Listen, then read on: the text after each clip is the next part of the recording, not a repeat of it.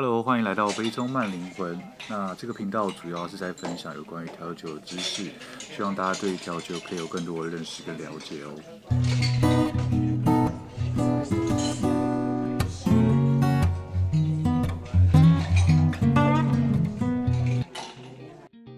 Hello，欢迎来到我的频道，我是 Ken。那今天的话，想要来跟大家分享的是苦精。那苦精的话，相信有在跑吧的人，应该很常会看到。可能你会在吧台上面啊，会有一些瓶瓶罐罐、小罐的瓶罐，或者是直接一个苦精的瓶子，然后放在吧台上面。当你问调酒师的时候，他会跟你说：“哦，这其实就是苦精。”那苦精这个东西到底是什么呢？苦精的话，简单来说，它其实就是一个浓缩的药草酒，然后它可能会有带有微微的苦涩味在里面。但它并不会是像你想象中这么苦涩，它可能就是带比较多一点香料的味道，因为它主要会可能是用龙胆草为原料，然后搭配其他的草本植物啊，或是柑橘、巧克力那些，然后浸泡酒精，然后所以我们才会说它其实简单来说，它就是一种浓缩的药草酒。那我刚刚有说过，苦精它一开始会发明的原因，是因为要帮助消化嘛。那其实类似像这种例子的话，还有很多，就是为了要帮助消化而开发出来的，像是意大利的 Campari 啊、Fernet，或者是曲纳尔。曲纳尔的话，大家可能会比较少听到。它简单来讲，它是一个朝鲜籍的利口酒，然后或者是像法国的 Suze、德国的野格。这些都是因为要帮助消化而开发出来的酒，其实有非常多。那关于苦精这个东西的话，相信大家最常听到的应该就是所谓的安格斯苦精。那这个安格斯苦精呢，它是有一位德国的医生，他那时候跟随着军队担任医官，然后在大概一八二四年的时候，军队当时在委内瑞拉。然后士兵非常虚弱，没有食欲，所以他就调配了这个药方，希望可以改善这个情况。然后因为他是在委内瑞拉的安格斯镇所开发出来的，所以这个苦精就名叫安格斯。对，那到了一八三零年之后呢，因为他的苦精卖得太好了，所以他就辞去他原本的军官的职位，然后去建立酒厂。那除了像安格斯苦精这个大家比较知道、比较常见到之外，其实还有另外一款苦精也是非常具代表性，而且它在调酒里面有非常重要的角色，就是所谓的裴乔士苦精。那诞生时间稍微会比较晚一点，它大概是在一八三零年左右的时候，有一位法国的药剂师所开发而来的。那裴乔士苦精的话，它跟安格斯最大不一样的地方是，它会带比较多的像是。呃，花香或者是八角的味道，因为像纽奥良式的呃 Old Fashion 或者是 Manhattan，就是所谓的 Vodka Hay，还有 Sazerac，都一定会用到所谓的裴乔式苦精，所以它也算是一个非常非常经典的一种苦精。那苦精真正开始在调酒里面运用的话，大概要追溯到十九世纪的时候，因为当时酒的蒸馏技术其实还不是非常的完善。而且因为酒类的产品会被课非常非常重的税，因此许多人开始做私酿酒。那因为每个人做的私酿酒技术都不一样，然后技术也不成熟，所以导致他们做出来的产品，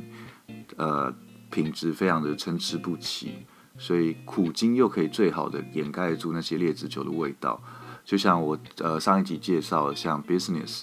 他们就是使用蜂蜜去掩盖呃酒的劣质味道嘛。那苦精的话也是一样的道理，所以在那个年代之后开始，就有很多的调酒师会把苦精加到他们的调酒里面。那苦精的话，一直到现在的话，还是很多调酒师会继续运用的一种东西。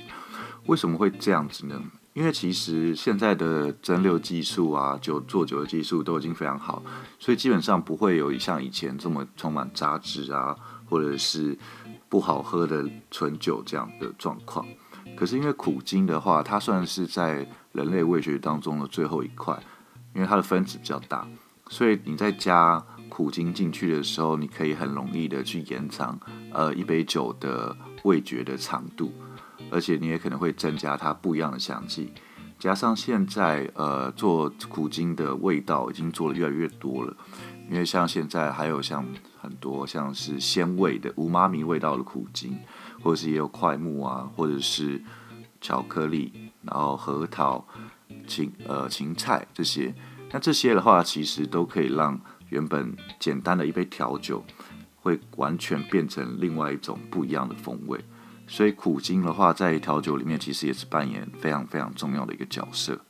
我最常跟吧台的客人分享，就是苦精的话，它很像就是调酒的调味料，就像那些盐糖啊，就是你不加可能没有那么好吃，你加进去之后呢，味道就会变得非常丰富。所以对于苦精的运用，对于调酒师来说也是一件非常重要的事情。那关于苦精的话，其实还有一个很蛮有趣的小故事，就是因为那时候呢，在美国禁酒令的时候是禁止贩售。酒类的东西嘛，可是因为苦精的话，他们就是想到一个钻漏洞方式，他就是把它当做是医疗用的药水，来当做呃合理贩售的方式。所以那时候甚至有在美国，就是有一些酒吧，他们就是呃纯喝苦精这样。那当然我是不太介意，就是现在纯喝苦精，因为它的味道可能没有到这么的讨喜。我说如果纯喝的话。所以之后，如果去酒吧遇到你的调酒师或服务生，他们在跟你介绍调酒的时候，他说：“哦，我们这里面会加一点苦精。”那你不要害怕，因为它不会让它真的变得是有苦味那种感觉，而是增加它的一些香气或者是体味。那如果当然就是这真的很苦的调酒的话，我们一定会先跟客人确定敢不敢喝苦这件事情。好了，那今天的话就是简单的介绍有关于苦精它的。呃，一些简单的历史，还有为什么它会有这个东西的诞生，还有可能就是比较有名的安格斯苦精跟北乔氏苦精，以及苦精对于调酒的重要性，还有它可能扮演什么角色。那如果大家对于就是呃酒吧或者是烈酒，还有经典调酒有什么疑问或想知道的话，也欢迎让我知道，可以在我的 Apple Podcast 或者是我的 Instagram 留言让我知道，有机会的话我就可以再做一集跟大家做分享。那感谢大家今天收听，我是 Ken，给爱喝调酒的你最好的 comment。